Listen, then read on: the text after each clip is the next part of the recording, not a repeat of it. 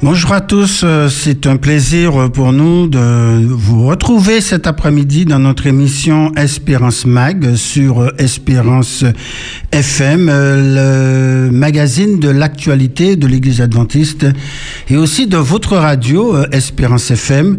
Et cet après-midi, eh bien, nous allons la passer agréablement avec deux invités.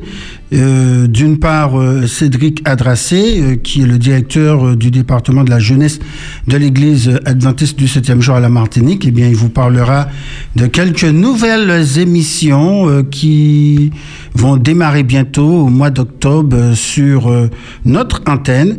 Et puis, j'ai avec moi dans le studio André Conquion, qui est un grand reporter à la Martinique, Martinique la première, et nous parlerons avec lui d'un nouvel ouvrage euh, qui euh, euh, très intéressant. On va en parler un petit peu plus tout à l'heure. Alors, l'actualité aussi, nous nous en avons déjà parlé, c'est celle du déménagement de des locaux euh, où nous nous trouvons actuellement pour de nouveaux locaux. Donc euh, Espérance FM euh, eh bien va quitter, j'ai presque envie de dire ces locaux historiques pour pouvoir se trouver dans un tout nouvel aménagement avec une inauguration qui aura lieu le 6 décembre. Donc il y a une grande préparation à ce sujet et encore une fois, eh bien, nous voulons vous remercier pour vos prières, votre soutien et vos dons. Et en vous invitant à continuer à envoyer des, des, fonds, puisque euh, il y a des dépenses importantes engagées par rapport à ce projet. Euh, qui euh, coûte euh, au bas mot au moins 200 000 euros. Et il y a un objectif qui a été fixé, puisqu'on aura un radioton pour le 6 décembre, de pouvoir parvenir jusqu'à 150 000 euros.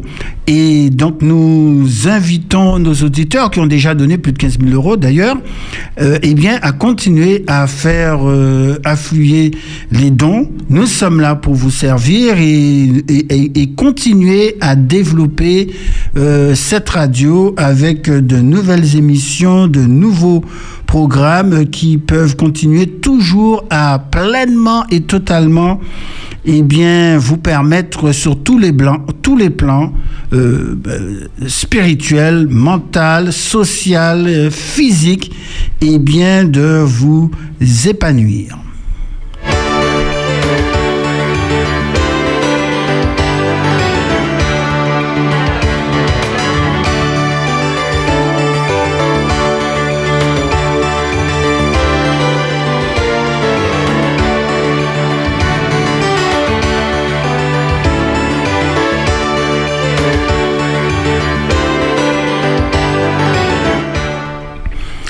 Nous faisons donc fonction d'ambassadeur au nom du Christ comme si Dieu adressait par nous cette invitation aux hommes.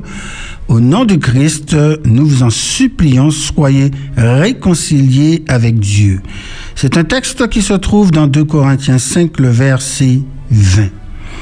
Savez-vous, euh, chers amis, que vous avez une position élevée, impressionnante, appréciée et honorée si vous êtes un chrétien? Dans le royaume de Dieu. C'est absolument vrai car le chrétien est un ambassadeur de Christ sur cette planète. Le mot ambassadeur décrit une fonction essentielle dans un pays. L'ambassadeur est un envoyé, un émissaire qui représente son pays à l'étranger. C'est un diplomate de haut rang, reconnu, nommé par le gouvernement. Il est autorisé à parler de, de la part de son pays à des chefs d'État, à des autorités de d'autres pays. Et à ce titre, il a le pouvoir de prendre des décisions conformes à la volonté du pays qu'il représente. Être ambassadeur, ce n'est pas rien. Et lorsque l'apôtre Paul s'écrit Vous êtes ambassadeur du Christ, il veut dire Vous êtes un envoyé céleste sur la planète Terre. Par l'autorité de Jésus-Christ, on est la voix du ciel. On représente les intérêts de Dieu. On est assisté, soutenu, euh, financé, euh, accrédité, autorisé par le gouvernement céleste. On est investi de pouvoirs royaux attribués par le souverain de l'univers. Chers amis, pensez à cela. toutes les puissances célestes sont à votre service, à votre disposition pour délivrer ce simple message. Dieu est amour. En effet, le chrétien dit Paul est le dépositaire du message de la réconciliation. Parce que par Jésus-Christ, par sa mort sur la croix, Dieu a réconcilié les êtres humains avec lui-même. Avant la mort de Jésus à la croix, les êtres humains étaient séparés de Dieu. Le mal avait créé une rupture, un fossé, une séparation. Nous étions aliénés, enchaînés, salis, abîmés, désorientés, avilis par la pourriture du mal. Dieu a vu notre condition, notre désarroi, notre perdition, et il a tendu la main par-delà le gouffre pour nous faire sortir de notre condition, pour nous extirper au sort funeste qui nous attendait. Le chrétien est l'ambassadeur du Christ pour annoncer ce message-là. Il y a un espoir, une issue de secours, un radeau de sauvetage. Si vous acceptez Jésus-Christ comme votre sauveur personnel, comme le maître de votre destinée, rappelez-vous, toujours, en raison de son sacrifice infini, de son sang versé à la croix du calvaire, vous n'êtes n'importe qui. Vous êtes un envoyé royal au service du maître de l'univers. Et pour cela, vous n'avez rien à craindre, rien à redouter. Toutes les ressources du ciel sont à votre service. Notre Père céleste, notre Dieu, nous te disons merci pour le privilège et la faveur que tu nous fais d'être appelé ambassadeur. Oui, nous voulons te représenter dignement sur cette terre. Nous voulons faire savoir au monde entier que tu es un Dieu rempli d'amour. Nous ne souhaitons pas que ton caractère puisse être mal représenté.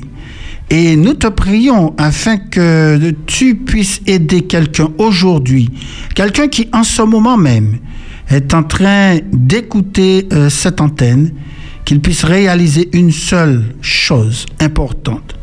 Dieu a tant aimé le monde, il a donné son Fils unique afin que quiconque croit en lui ne périsse point, mais qu'il ait la vie éternelle, parce que c'est un Dieu plein d'amour.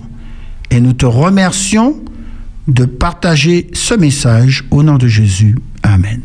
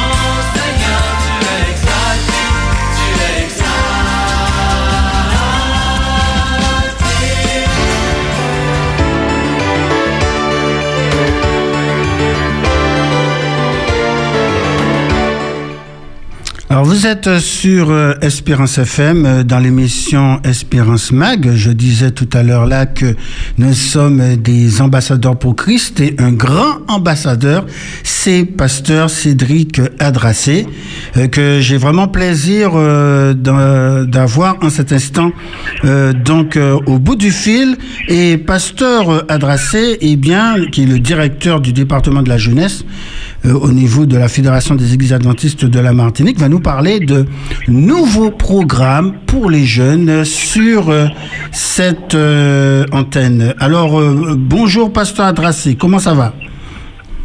Salut, eh bien ça va, ça va, tranquillement, on est, je suis vivant, donc je remercie le Seigneur pour cela. Mhm. Absolument. Alors, de, bonnes nouvelles pour les jeunes de la Martinique, puisque euh, de plus en plus, on a cette programmation qui est en train de s'étouffer euh, sur euh, Espérance FM, avec des vendredis soirs qui promettent d'être chauds. Alors, est-ce que vous puissiez, vous pouvez nous en dire quelques mots, puisque je crois que le département a prévu deux émissions. même une troisième également. comment cela va se passer?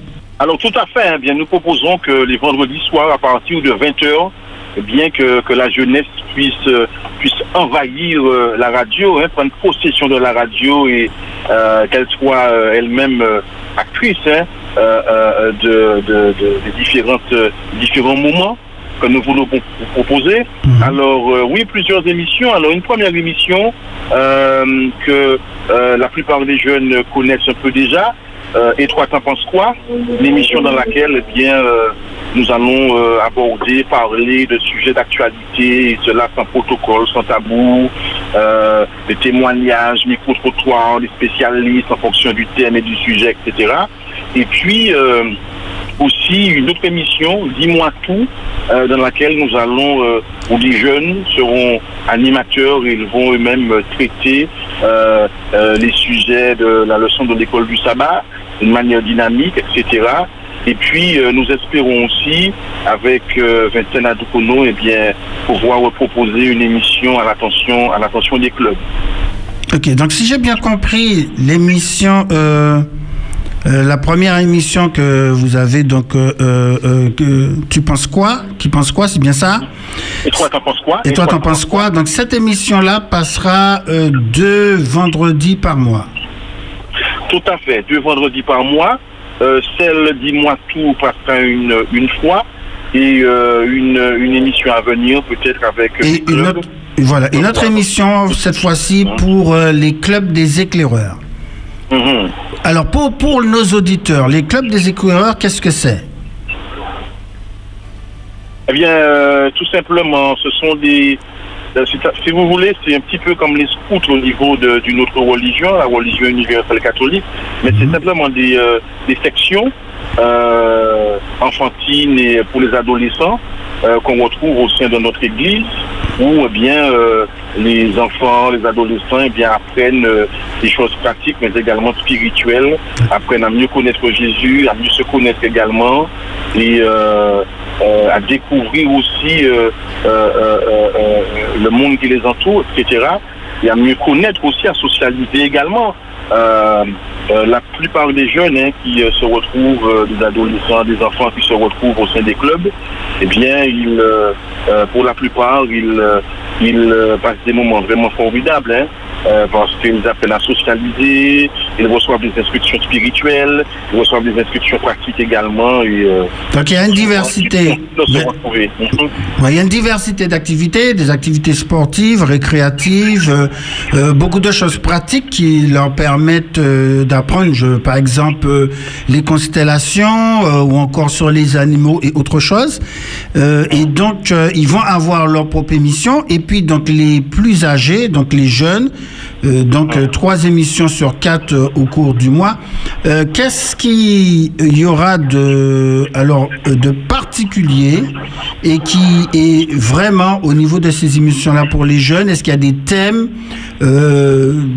d'actualité pour la jeunesse qui sont particulièrement abordés Alors oui, comme je l'ai dit précédemment, ce sont euh, des thèmes d'actualité. Donc c'est l'actualité qui va nous donner des thèmes, les thèmes que nous allons proposer. Mhm. Euh, maintenant, c'est vrai que il y a des thèmes qui sont très actuels pour la jeunesse. Je veux parler de la violence, de la drogue, etc., de la sexualité, euh, des thèmes que nous allons aborder vraiment sans tabou. Et chaque jeune pourra eh bien, euh, donner son point de vue sans avoir peur d'être jugé. D'accord. Donc Euh, ils vont pouvoir appeler, c'est une antenne qui sera libre. Ah, tout à fait, tout à fait, tout à fait, tout à fait. Et je peux même euh, euh, déjà annoncer que le, le premier sujet qui sera traité dans l'émission Et toi t'en penses quoi Je peux même déjà donner le titre Quand Dieu déboulonne la statue. D'accord. Donc, certainement, ça donne à réfléchir et on voit de quel sujet d'actualité nous allons parler. Très bien. Eh bien, en tout cas, pasteur euh, euh, tout ça a l'air euh, d'être euh, alléchant. Et en tout cas, déjà, euh, bon courage à toute votre équipe qui sera chargée de mener euh, ces émissions et puis que Dieu vous soutienne euh, de manière à ce que vraiment, euh, au niveau de la jeunesse, souvent désemparée et désorientée, et bien qu'ils puissent trouver des réponses, des solutions par rapport à leurs besoins. Mhm. Ben oui, tout à fait, tout à fait. Nous, nous attendons avec impatience hein, que nous puissions commencer. Beaucoup de jeunes attendent également ces moments parce que ce sera, ce sera, seront leurs moments. Euh, et euh, ben, c'est avec plaisir que nous pourrons conduire ces émissions. Voilà, merci. Alors donc nous rappelons donc à partir du mois d'octobre, il y aura donc ce rendez-vous tous les vendredis, hein, oui. Mhm. tous les vendredis à partir de 20h. Euh, ne ratez pas ce moment donc euh, qui sera spécialement ouvert euh, pour les jeunes. euh, j'ai presque envie de dire de tout âge, mais euh, pour les jeunes de toute la Martinique. Tout à fait. Alors, Martinique, Guadeloupe, Guyane aussi également, hein, parce que ce sont, euh, nous avons eu l'occasion de faire euh, Étroite Enfance pour et nous avions des jeunes qui nous suivaient euh, de la Guyane et de la Guadeloupe, et donc euh, D'un peu partout. les jeunes euh, sont, sont les bienvenus. Mhm. Voilà, merci beaucoup, pasteur euh, Cédric Adrassé. Et donc, euh, nous vous donnons rendez-vous avec euh, impatience euh, le premier vendredi du mois d'octobre. Nous marquons une pause musicale et nous allons nous retrouver avec notre invité.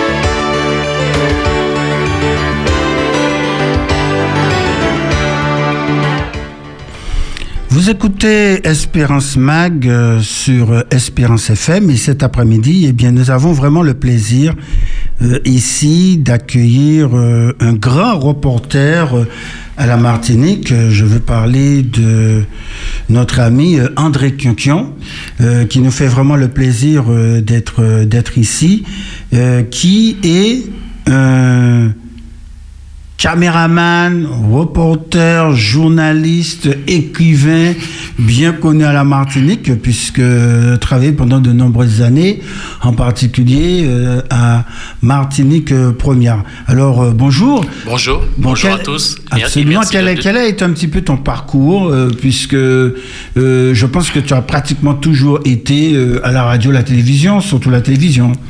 Oui, il faut dire, dès l'âge de 14 ans, j'avais déjà commencé à faire des postes à galène pour écouter les radios du monde entier et je pense que c'est ça qui m'a attiré. Et puis j'étais... euh, à 14 ans, je pense que c'est la mort de monsieur... À 11 ans, c'est la mort de monsieur Georges Pompidou qui m'a attiré à, à écouter la radio. J'écoutais souvent l'émission d'un grand journaliste qui s'appelait Jacques Sancel, Radioscopie. Ah oui, très bien. Radioscopie, je pense que c'est ça qui m'a attiré. Et puis depuis l'âge de 15 ans, j'ai toujours écrit des poèmes, des trucs comme ça. D'accord. Mais je pense que c'est euh, c'est quand je suis rentré à Martinique Première et je me suis occupé un peu de des yoles que ça m'a encore attiré plus vers l'histoire maritime. Absolument. Alors, on va en parler tout à l'heure euh, de les yoles, mais euh, je- j'essa- j'essaie toujours un petit peu de, de, de connaître un petit peu plus ton parcours parce que, évidemment, euh, bon, ça, ça paraît quand même un milieu assez restreint. Euh, d'entrer à Martinique Première, à l'époque ça s'appelait ORTF, ouais. après ça a été euh, RFO et tout cela. Euh, Qu'est-ce que tu as fait de particulier euh, pendant tout ce temps, une fois que tu t'es trouvé à Martinique Première? Fait de particulier comment euh, Je parle au niveau de, de ton activité euh, professionnelle. Oui, je me. C'est vrai que je euh, à Martinique Première, on fait un peu de tout. Hein. On fait on, et on, et on, on fait un peu de tout, euh, la politique, le social et le sport. Donc on est assez, assez polyvalent. On est assez, on est, on est assez polyvalent. Et puis, euh, il faut dire que j'ai travaillé beaucoup à l'étranger. Euh, J'étais souvent en mission à l'époque avec Jean-Claude Ziemé, euh, euh, Laurent Eugénie, Maurice Nagou. On a travaillé beaucoup dans la Caraïbe et aussi en, en- Afrique. Mais euh, Donc ça t'a permis d'avoir une vision euh, globale oui, euh, des choses mondiales, de voir un peu des différences de culture. Oui, c'est sûr. Et puis j'ai, bon, je vais pas dire ça, mais je, je ne me cache pas, hein, je me cache plus. hein. Euh, j'ai travaillé pour d'autres boîtes, hein, au Pakistan, en Afghanistan, au Maroc. D'accord. oui, je connais un peu. Donc j'ai fréquenté le, le monde chrétien, le monde musulman, D'accord. Donc vraiment une expérience internationale international. euh, qui, qui, qui t'a donné euh, une vision euh, qui est beaucoup plus large, je dirais, que simplement euh, notre petite île paradisiaque. Elle, elle- elle est, elle est petite, mais son histoire est beaucoup plus grande que ces, ces 1097 km. D'accord. Très très bien. Ok. Alors tu es aussi écrivain. Ok, ce qui peut être euh, peut-être plus surprenant parce qu'on a l'habitude euh, d'entendre parler d'André Quinquion comme étant euh, notamment souvent euh, sur des reportages, Ouais. à filmer et tout cela, beaucoup d'a- d'ailleurs d'activités sportives no- notamment. Et euh, tu as eu l'occasion d'écrire plusieurs ouvrages et comme tu le disais, euh, c'est ce qui m'a souvent euh, frappé, qui ont l'air de tourner souvent autour de l'eau, autour de, de la mer. Est-ce qu'il y a une attirance particulière? Oui, je, je n'aime pas la mer comme espace de festif, mais comme, comme au niveau de l'anthropologie de la mer, l'histoire de la mer, les croyances, les croyances de la mer. Parce que Est-ce à cause du fait que la Martinique est entourée d'eau? La Martinique est, est, est, entourée d'eau et l'histoire de la Martinique, c'est fait par la mer et elle est repartie Par la mer. par la mer. Et c'est pour cela que notre histoire n'est pas figée avec les Amérindiens comme euh, était censé nous faire croire le père là-bas du théâtre. hein? Notre histoire, est- elle est, elle, est- elle est, elle est, elle est mondiale. L'histoire de la Martinique est- c'est faite avec le monde. D'accord. Alors souvent, ces, ces ouvrages ont, ont un rapport avec l'histoire, euh, souvent avec beaucoup de recherches, euh, euh, je dirais, de documents, que, que très souvent le, le public ne connaît pas forcément, mais qui vraiment permet de, de, de nous enrichir. Et tu as écrit euh, notamment euh, un ouvrage sur l'histoire de l'aïeul. De l'aïeul. Alors, qu'est-ce qui t'a poussé à écrire cela? Euh, en 85, lors du premier tour des Yoles de la Martinique, j'étais avec euh, Feu Camille Alexandre et euh, Daniel Luizy. Et j'ai été confronté de une- la guerre qu'il y avait entre des charpentiers de marine, des patrons de Yole, du Vauclin, du François. Chaque personne se battait pour la création de l'aïeul. Ah, l'aïeul était vauclinoise, l'aïeul était, était Pour revendiquer l'origine de l'aïeul. alors, à un moment, en 87, j'ai eu marre. J'ai dit non, non, non, il faut que j'aille plus loin. Donc, je me suis rendu aux archives départementales et j'ai découvert qu'aux archives départementales, on a confondu Yol et Gommier. D'accord. Yol et Gommier, j'ai commencé à, traiter, à chercher euh, et euh, retrouver des, livres, des documents de la marine, des vieux papiers de la marine. Et quand j'ai vu que je ne trouvais pas, je, je, j'ai dit bon, peut-être que euh, on, est- on est, tous des, des noirs, donc c'est peut-être de l'Afrique. Je me suis intéressé par l'Afrique et j'ai fait des recherches en Afrique, j'ai fait des recherches en, Amérique latine parce qu'on avait dit que la Yole c'était la fille du Gommier. Donc j'ai fait des recherches au Venezuela et je, je me suis cassé le nez, cassé le nez, cassé le nez. Et, lors C'était une fausse piste. First Peace. Et lors d'un séjour euh, au Sénégal sur un documentaire qui s'appelait euh, les, les captiveries ouest-africaines au Jol de Saint-Pierre, sous la, la traite hein, négrière par l'esclavage, Tout à fait. euh, euh, Alain Ancelin, qui est un grand égyptologue martiniquais, hein, qui, qui était le fils spirituel de Cheikh Anta Diop. Oui, tout à fait. Le, le grand, le oui, grand le le- le- le- le- écrivain, historien et tout cela. il disait que Alain Ancelin, ce saint petit Martiniquais, c'est mon fils spirituel. Et euh, il, il, il- il me traitait de pêcheur libou, parce que les libous, c'était des, des- des grands navigateurs nègres de l'Afrique, de, de l'Afrique, euh, de la Mauritanie jusqu'au Sénégal. Et puis, euh, nous étions au- à l'université chez Diop. Et euh, j'ai demandé, je cherche des vieux documents de, de vieux bateaux européens qui ont fréquenté le Sénégal. Et puis, on me donne un, un vieil, ouvrage, un vieil ouvrage comme ça, je feuille et je tombe, comme je lis en, en- en diagonale, je tombe sous l'histoire euh, d'un prêtre de la ville de Dinan, une commune de Dinan, donc en Bretagne, qui était prêtre sur un navire négrier. D'accord. Et il écrit en, en 1702, l'Aïol, I-O-L, a récupéré un négrillon et une négrite à 120 lieues de, de l'île de la Tortue. J'ai dit, mais qu'est-ce que c'est? Et là, j'ai pris la gifle. J'ai pris la gifle et là, j'ai compris que l'Aïol était. Elle n'était pas ni africaine, ni sud-américaine, ni, ni, ni indienne, mais elle, elle venait de l'Europe. Donc, ni même caribéenne, mais qu'elle venait de l'Europe. De l'Europe, de l'Europe.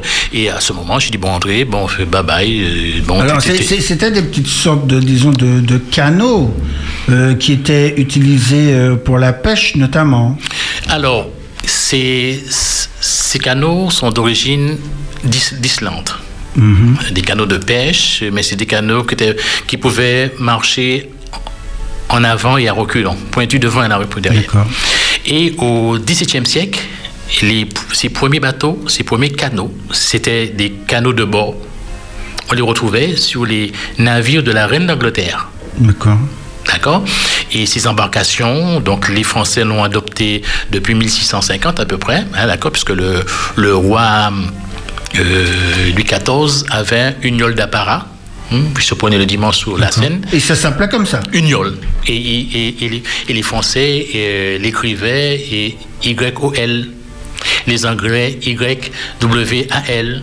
Et euh, les Russes l'appelaient aussi le, le, le yalik. Lorsqu'on arrive, on, on monte jusqu'au Canada, il y a aussi des yoles. De Dans les pays scandinaves également, Non, oui, euh, c'était, un bateau, c'était un canot de bord qui était sous les- un navire amiral. C'était le canot propre de l'amiral. Le sept marin ne devait pas monter dessus. C'est un, Ah, ah, très bien. voilà. Donc, donc euh, voilà. Et, euh, et c'est ça la, la, la, la- valeur de l'histoire maritime. Euh, euh, L'aïeul était utilisé aussi pour la traite négrière. hein. D'accord. Ouais.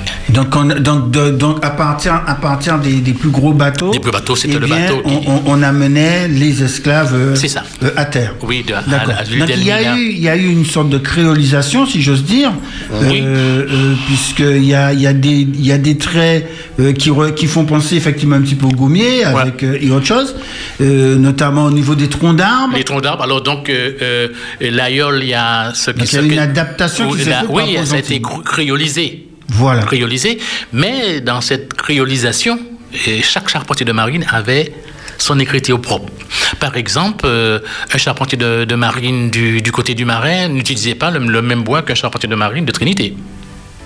Jamais vous allez trouver un charpentier de marine de rivière pilote du marin uti- utiliser le bois de manguier, manguier- les mangues utiliser. Non. Donc ils utilisaient, euh, si j'ose dire, le bois qui, qui se trouvait à, À proximité, de chez eux, à proximité de la mer. Voilà. Absolument. Voilà. Alors bon, tout ça c'est très très intéressant. Évidemment, on pourrait passer euh, plus de temps à parler de ça, mais nous sommes là cet après-midi, notamment parce que tu as sorti un dernier ouvrage Mm. euh, qui s'appelle, euh, c'est un c'est un roman. Un roman, mais Un je veux roman, dire. donc on va expliquer un petit peu. c'est une, c'est sous forme de roman, Historique. mais il y a quand même un rapport avec l'histoire, absolument, et qui s'intitule La pute des hérétiques. Alors pour, pourquoi le choix de ce titre? Le choix de ce titre, c'est une allégorie poussée à l'extrême, hein, à l'extrême. Pourquoi l'histoire de, euh, de ces titres L'histoire parle de l'habitation prune à Basse-Pointe. Il y avait une négresse qui s'appelait Eva, visiblement qui était, qui- qui était intelligente, bien faite, belle, etc. Que M. Prune envoyait le mercredi ou le jeudi au bourg de la, de la commune pour apprendre l'instruction civique et transmettre l'instru- l'instruction civique aux autres nègres. Ok. Et à, ce- à cette époque, parce que Nous je- sommes, nous sommes à peu près en quelle année? En 1745, 1745. 1747, D'accord. 1745, donc on est On est à peu, à plus, disons plus d'un siècle à peu près de, de, de, de, de, la de la colonisation qui a démarré. Ouais, qui a- Antilles qui a démarré, mais et je, je reste sur euh, l'édit de Nantes, l'édit de persécution. Donc il y a, on, est, on est toujours en, en- en- en arrière-plan. Et il y avait le père Martel, qui était dominicain, mais il était très sévère. Parce qu'à cette époque, la Martinique était souvent attaquée par les Anglais. Il y avait des gouverneurs anglais des- qui géraient la Martinique aussi. Et le père Martel était intransigeant. Il avait interdit que les anglicans utilisent l'église catholique pour faire leur, leur messe. D'accord?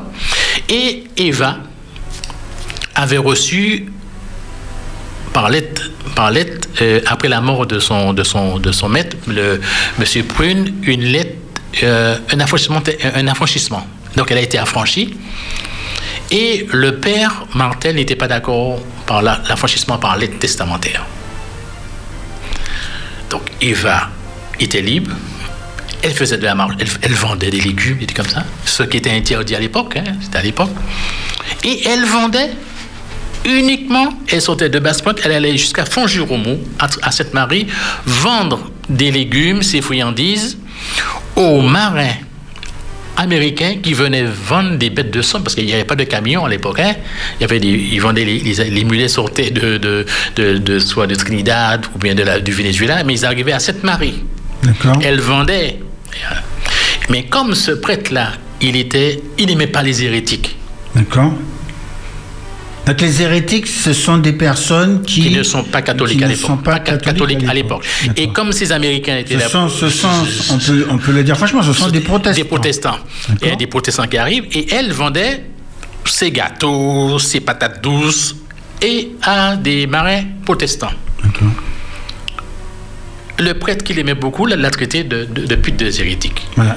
D'où, d'où le, d'où le, titre, titre. de, de cet ouvrage? Le premier titre et le deuxième titre, Ombre martiniquaise, que j'explique derrière, parce que finalement, la Martinique, les îles, il y a l'édit de Nantes, il y avait des interdictions. euh, le roi de France, on expulsait les, les protestants un peu en Allemagne, en Suisse. hein. C'est ça. Alors pour pouvoir faire un peu d'histoire, Oui. c'est que bon, il y a eu, euh, euh, disons, avec le roi Henri IV où il avait fait l'édit de, de, de tolérance. De tolérance, vis-à-vis des, des, des, Des protestants, des juifs. protestants. Mais maintenant, avec Louis XIV, eh bien, il va y avoir cette révocation de, de l'édit et qui, et qui va euh, amener, alors à la fois dans la France hexagonale, mais aussi dans toutes les autres colonies, euh, une euh, hégémonie d'une seule religion. Une seule religion. Donc, donc et c'est donc dans ce contexte c'est qu'on dans peut ce dire contexte que notre histoire se situe. notre, notre histoire se, se situe, se situe dans ce contexte-là. Donc, euh, je, je disais que donc, tout le temps, les, on shootait les, les, les Huguenots un peu partout aux États-Unis. Il y avait des Huguenots en Martinique qui sont arrivés volontairement ou involontairement. Mais la Martinique, je prends l'exemple, je prends un exemple très simple. hein. Euh, euh, la baie du François, qui s'appelle le Simon, au Simon François, il y a une caille. Une caille qui s'appelle la caille personnelle, où les pêcheurs, les pêcheurs, les pêcheurs aiment là. Ils aiment là parce qu'ils tout, tout de beaux poissons rouges. La caille personnelle, qu'est-ce qui s'est passé en 1687, deux ans après l'édit de Nantes, 85 un navire qui, qui était censé, de Nantes, qui était, qui était censé faire de la traite négrière, a reçu un ordre du roi d'embarquer 80 religionnaires, donc des protestants, sans force et 20, euh, 20 soldats, pour les évacuer, les éloigner de la France, les éloigner, de la, France. Et le bateau échoue devant le François. La caille s'appelle la caille personnelle. Qu'est-ce qui s'est passé? Alors donc, lorsqu'on lit, lorsqu'on lit les archives françaises, et que le bateau a échoué, les 20 soldats et les membres d'équipage ont été sauvés et on a laissé noyer les religionnaires. D'accord. Là, la caille personnelle. À laquelle Tout à La fait. caille personnelle. Ce sont des petites histoires qui sont là. Absolument. Alors, on va, re- on va marquer juste une petite Oui. courte euh, euh, pause musicale et on va revenir pour pouvoir parler un petit peu de, de ce roman, mais qui en fait qui décrit une histoire vraie, Vrai. qui s'est réellement passée à la Martinique, qui lève le voile sur un aspect de l'histoire de la Martinique, un aspect de l'histoire religieuse, Ouais, religieuse de la Martinique. à la Martinique. Et donc, on marque juste une courte euh, pause musicale et, et on, on en parle après. et tout sera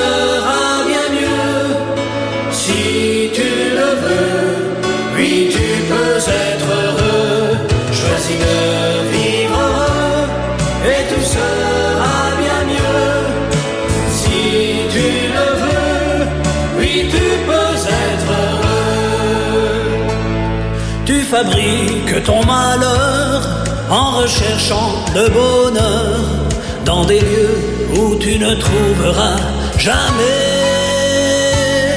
Si tu cours après le vent, tu vas rater l'important et tu ne seras quand même jamais content. N'attends pas d'être blasé, mais choisis le bon côté. Et tu verras, tu seras bien étonné. Choisis de vivre heureux, et tout sera bien mieux. Si tu le veux, oui, tu peux être heureux. Choisis de vivre heureux, et tout sera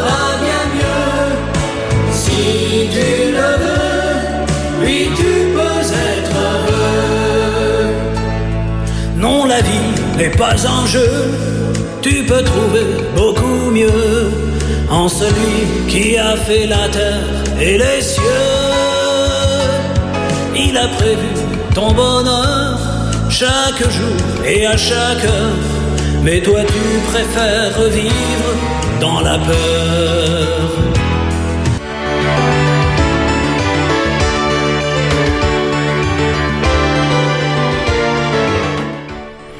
Oui, alors nous sommes à nouveau de retour pour pouvoir parler de ce livre écrit par André Quinquion, qui est un grand reporter euh, à Martinique Première, dont le titre est La pute des hérétiques. C'est un roman, mais qui est situé dans l'histoire euh, réelle de la Martinique et euh, des événements qui se sont vraiment passés et qui sont écrits de manière certes un peu romanesque, mais qui correspondent vraiment à la réalité. Et une réalité un contexte religieux tout à fait particulier et qui, je pense, lève un certain voile parce que euh, on, en, on en a peu parlé, mais en fait, la Martinique a été, euh, je dirais, ballottée tout au cours euh, des décennies. Alors, non seulement par des transferts de, de pouvoir, parfois une île qui est française et parfois qui est, qui est anglaise, et avec euh, des, des personnes de différentes euh, dénominations religieuses, euh, protestantes en particulier. Mais il faut, il faut se rappeler d'une chose, je pense que c'est important de le dire euh, alors que nous allons poursuivre notre conversation euh, sur cet ouvrage, c'est que euh, Louis XIV, euh, particulièrement, c'est celui qui est à l'origine en fait du Code noir. On parle beaucoup de Colbert, mais c'est sous, euh, je dirais, le commandement de Louis XIV que le Code noir euh, est érigé et que il y a une décision très importante qui est prise pour la suite de l'histoire de la Martinique, c'est que déjà plus question qu'il puisse y avoir des Juifs à la Martinique, ils sont expulsés. Or, les Juifs, ils ont été les premiers planteurs de la canne à la Martinique et surtout, les Juifs libéraient les esclaves. Ils suivaient tout simplement ce que la Bible disait. Et par conséquent, notamment euh, ce qui est rapporté à propos du jubilé, que les esclaves puissent être libérés, etc. Donc euh, les juifs ont été expulsés et les protestants, eh bien, le culte était interdit à la Martinique, euh, dans les Antilles françaises, mais ça n'a pas empêché, malgré tout, et André Quinquion, qu'il y a eu tout un certain nombre de, protestants à la, à la Martinique, des réformés, des anglicans, euh, de- d'autres dénominations. Comment se fait-il? Comment se fait-il? Comme tu disais tout à l'heure, la Martinique est, est un moment, elle est, elle est anglaise, elle est, elle est française. Donc je reviens sur la, la fuite un peu des protestants européens vers euh, euh, euh, les Antilles. Lorsque, en 1694, le père là-bas débarque, il sort de la Guadeloupe, il dit à 150 lieues de la Guadeloupe, Saint-Pierre de la Martinique. Saint-Pierre de la Martinique, nous allons demeurer dans la cacaoyère du juge royal Bruno. Et il ajoute, si devant, si devant, cette cacaoyère a appartenu à un dénommé d'Acosta, juif séparate. Il faut savoir qu'avant 1635, que le- la Martinique devienne possession française, on avait plein d'étrangers ici. D'accord on, on avait ceux de culture musulmane, les Marocains, Des musulmans déjà. des musulmans déjà. On avait des anglicans. On avait des luthériens. Donc, la Martinique avait, on avait déjà, des- des- déjà cela. Et, et- et- et tu me disais tout à l'heure là, euh, pendant la pause, que euh, tu as pu remarquer que par les archives, que notamment, surtout dans le Nord Atlantique, eh bien, il y avait beaucoup de, de protestants. Il y avait beaucoup de protestants et je soupçonne un des protagonistes du roman, Moses Brown, qui est patron de- de- de bateau, qui est de religion juive, qui habite Basse-Pointe et qui ne vend des animaux que pour ceux qui sont proches de son idéologie religieuse, les juifs, les protestants. Alors, comment expliquer, euh, euh, en- entre parenthèses, que on, a toujours eu cette impression que la Martinique n'a été quasiment euh, que catholique et qu'elle n'a pas été euh, touchée par d'autres mouvements religieux, euh, mis à part évidemment le XXe siècle, où c'est évident aujourd'hui euh, que l'on voit qu'il y a des juifs, il y a des musulmans, il y a des adventistes du septième jour, il y a des évangéliques, etc. Qu'est-ce qui est Comment expliquer euh, cela alors que il, il semble euh, que au, au niveau de la manière dont l'histoire nous a été racontée, que cette partie a été un petit peu, euh, disons, euh, mise de côté. Donc, nous sommes sous- toujours dans le Roland, donc 1685, l'édit de Nantes. L'édit en 1724 a été adouci un peu, adouci un peu. Mais vous savez, entre la France et les colonies, il y a toujours un, un décalage. 90% des protestants, ils étaient des dissimulateurs. Ils avaient une double culotte. Ils avaient un cœur de protestant et un costume de catholique. D'accord. Donc ils ont dû vivre, ils, Ils ont fait du cinéma. Ils ont dû dissimuler Ouais. Leur croyance. leur, leur croyance. Leur Ils étaient persécutés? Ils étaient, ils étaient pas tellement pères parce qu'à l'époque de la, entre parenthèses, la Sainte Inquisition, il n'y avait pas une, une persécution physique. Ça existait, hein, je vais pas, ça existait comme ça. Mais il y avait certaines, Il y avait une pression il y sociale. avait une pression sociale, le droit d'aubaine. Lorsque le, le juif, le juif ou le protestant mourait, on, reprenait- on prenait tous on, ses biens. on récupérait tout. tous ses bien. biens et la veuve et les enfants devenaient pauvres. Mhm.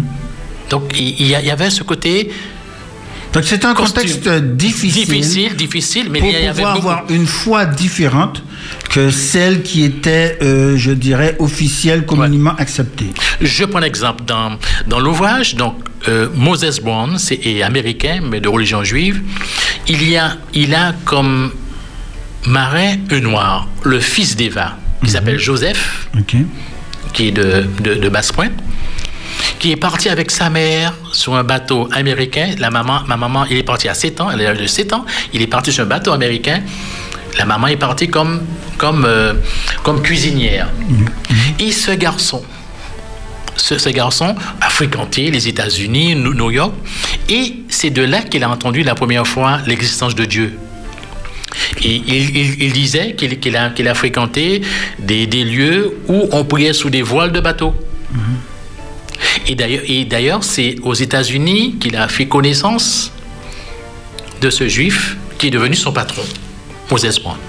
Et Moses Brown, lorsqu'il revient à Martinique, parce qu'il va, donc il y a un moment, il a, résidé euh, pour au moins 10 ans à, à Basse-Pointe.